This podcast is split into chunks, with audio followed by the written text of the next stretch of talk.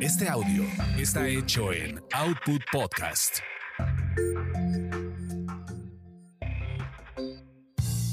Bienvenidos sean a esta su orgasmería de barrio, donde el placer es todo nuestro.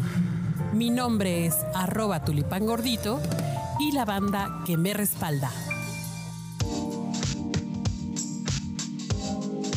Seguimos con esas canciones un poco sexosas.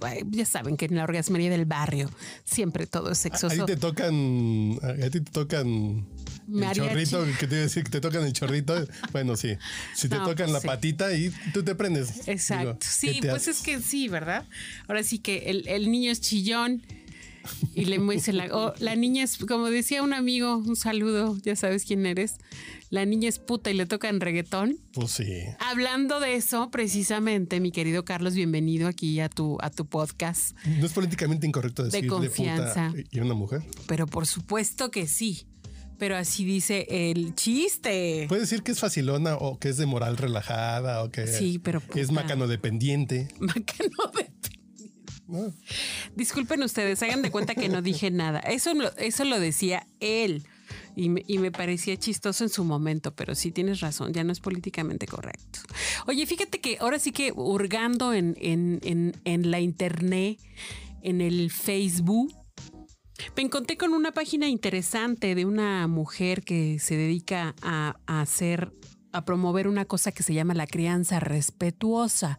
Y entre sus post, post colocó algo bien interesante sobre cómo empezar a trabajar la educación sexual, pero desde tu casa. A ti seguramente te hablaron en tu casa de qué sexualidad. No, pero de manera muy conveniente. Yo, yo sé leer desde los tres años Ah, mira. ¿Como, como Sor Juana? y hay harto libro en casa de mis papás. Entonces, de manera muy conveniente, me dejaron una enciclopedia de seis fascículos de sexo. And the- la Master y Johnsons. ¿crees Como que- muy- con esos dibujos de los de Master y Johnson, No que es inventes. otra madre española, pero me la dejaron convenientemente como a la mano así. Este güey las va a leer todas.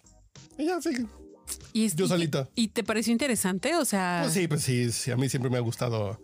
Porque también estaban las revistas porno de mis hermanos que me llevan 10 años, entonces sí tenía como, ah, ok, ya entiendo qué es, qué es esto y qué es esto. Y órale. yo fui uniendo, atando cabos. sí, atando cabos. Ah, que por cierto, eh, eh, tengo que, tenemos que hablar de una práctica que tiene que ver precisamente con atar, atar, atar cierto, cierto cabo en particular. Ah, cabrón. Sí, sí, sí. Oye, bueno, pues fíjate que esta mujer que se llama Severin Tartas, yo los invito a que la sigan porque tiene cosas bastante interesantes sobre crianza respetuosa y de cómo empezar a hablar de la sexualidad en casa. Eh, una de las principales aseveraciones que tienen los padres y las madres es que si le hablas de sexo a tus hijos, entonces lo estás incitando, ¿no? Le estás diciendo que, que bueno, pues que, que está permitido Pero y sí. que ¿Tú pues no. es- porque es un pretexto que ponen así de no hay que hablarles a los niños en la primaria porque se les va a antojar. No, no, no, no, no. ¿Sí se no, te no. antoja? Por supuesto. Sí se te antoja, pero se te antoja ya de por sí. Porque se te va a antojar, Se sí o te va a sí. antojar sí o sí, no porque te hablen o no te hablen. Y, la bronca es que se te va a antojar y no vas a saber ni madre. No vas a saber nada. Y mejor que cuando se te antoje sepas. Sí, y qué mejor que tú, que eres su padre, que eres su madre, que se supone que son las personas que tienen más confianza, más cercanía, pues les aclares dudas. Pero no da les penita des también. Es Porque que sí todo es ideal, pero a mí me daría penita, ¿De dónde como- sale la, la pena? ¿Del No sé. niño o niña o del padre o madre? No sé, yo lo pienso así como que mi mamá me platique, pues voy a terminar pensando, ah, pues ella es lo que hace que, ah, guácala, ¿no? O sea, Bueno, sé.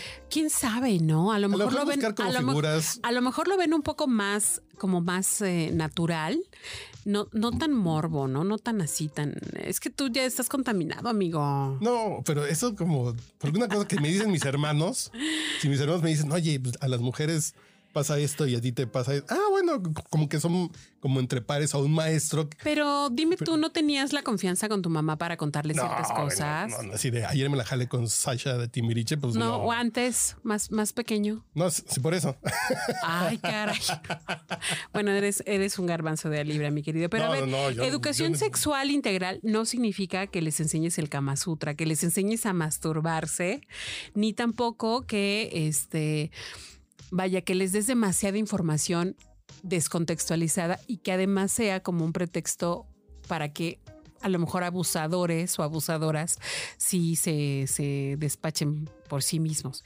La educación sexual tendría que ser preventiva y que para los niños y niñas sea una herramienta para que tomen decisiones. Eso principalmente. Pero, pero tú dirás, bueno, pero ¿qué le digo? ¿Por dónde empiezo? ¿Cómo le hago, no? Como padre o madre de familia. Así como tú. Yo creo que el principal obstáculo está en no sentirme capaz de. Te cuento una anécdota. Una amiga que tiene una maestría, doctorado en no sé qué, recibió la medalla más emblemática de la universidad por tener eh, su mejor eh, tesis. Dice que estaba con su hijo a las 2 de la tarde viendo Bob Esponja o cualquier, cualquier eh, este, caricatura y que salió el comercial de Genoma Lab de no sé qué y entonces dijeron apetito sexual. Y dijo de inmediato, oye mamá, ¿qué es apetito sexual? Bueno, pues ella se quedó así en shock. Porque tienes que explicar 20 cosas para explicar eso, ¿no? Exacto. Cuando a lo mejor ni siquiera era algo tan... pues, o sea, no necesariamente tendría que haberlo explicado, como a lo mejor ella pensó. Pero ¿cómo lo tendría- explicarías tú?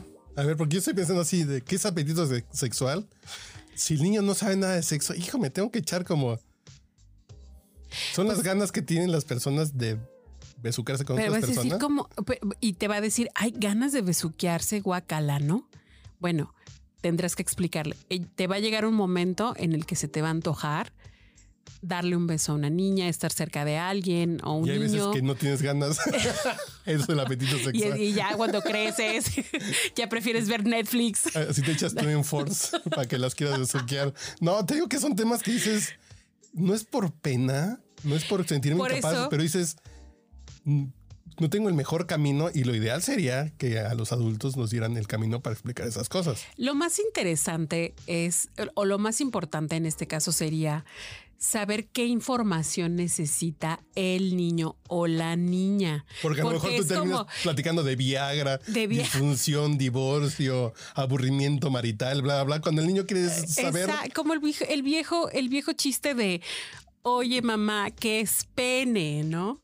Y entonces la mamá ya construyendo acá toda una idea en su mente de cómo explicarle a la niña de tres años, de ay no, y, y de dónde lo escuchó, bien preocupada. Oye, y alguien le dice, a ver, ¿de dónde escuchaste esa palabra? Ah, pues es que ahora que fue el rosario de mi tío que se murió, mi abuelita estaba eh, orando y dijo que era para que su alma no pene, sí, pues sí.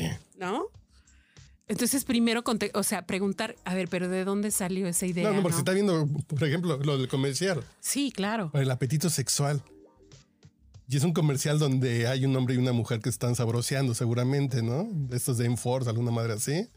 Ganas de estar juntos, un hombre y una mujer, tal vez, ¿no? Ya, ya dependiendo de la edad del niño, a lo mejor sí ya hablarle del el intercambio sexual. Pero dependerá, ¿no? Dependerá de lo que él vio, de lo que él comprendió por el, el- por lo que, lo que alcanzó a ver. Sí, porque a lo mejor el niño no le gusta jugar con sus primas. Exacto. Porque a lo mejor el güey pues, le gusta más el fútbol.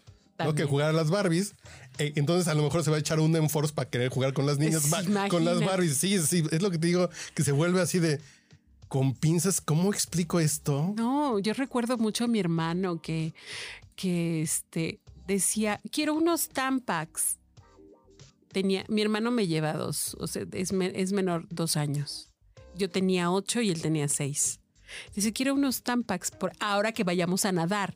Porque él veía en el comercial de Tampax cómo nadaban en, Para una nadar, piscina. andar en bicicleta, correr. Ah, pues, pues yo quiero hacer todo eso. pues, Exacto, también. yo también los necesito. Y, al él momento que le enseñaste el aplicador dijo, no, ni madres, mejor sigo Él corriendo como pensaba que se los ponían en, la- en las orejas. Imagínate, o sea, Sí, son de esas cosas así de, ¿tú por qué? Quieres. Sí, Y exacto. tienes que explicar, bueno, es que ese es para las niñas o nada, le dices, no, pues eso no funciona para los niños. Sí, no funciona, pero es que depende. No, es La- que, es que y ese, se utiliza para otra cosa. eh, Son compresas o vi- vienen los cambios. O a veces sí tendrás que dar la información, pero también cómo le das la información y hasta dónde, la cantidad de información. Tampoco quieras, Creo que quieras deberíamos como. invitar a alguien que nos enseñe a esas respuestas básicas. Definitivo, sí. Respuestas más básicas y cosas más sencillas, ¿no? Si Que las 10 preguntas que sí o sí va a ser un niño en algún momento de la vida y que tienes que saber la mejor respuesta. tenemos una introducción, pero eso vendrá en el siguiente episodio.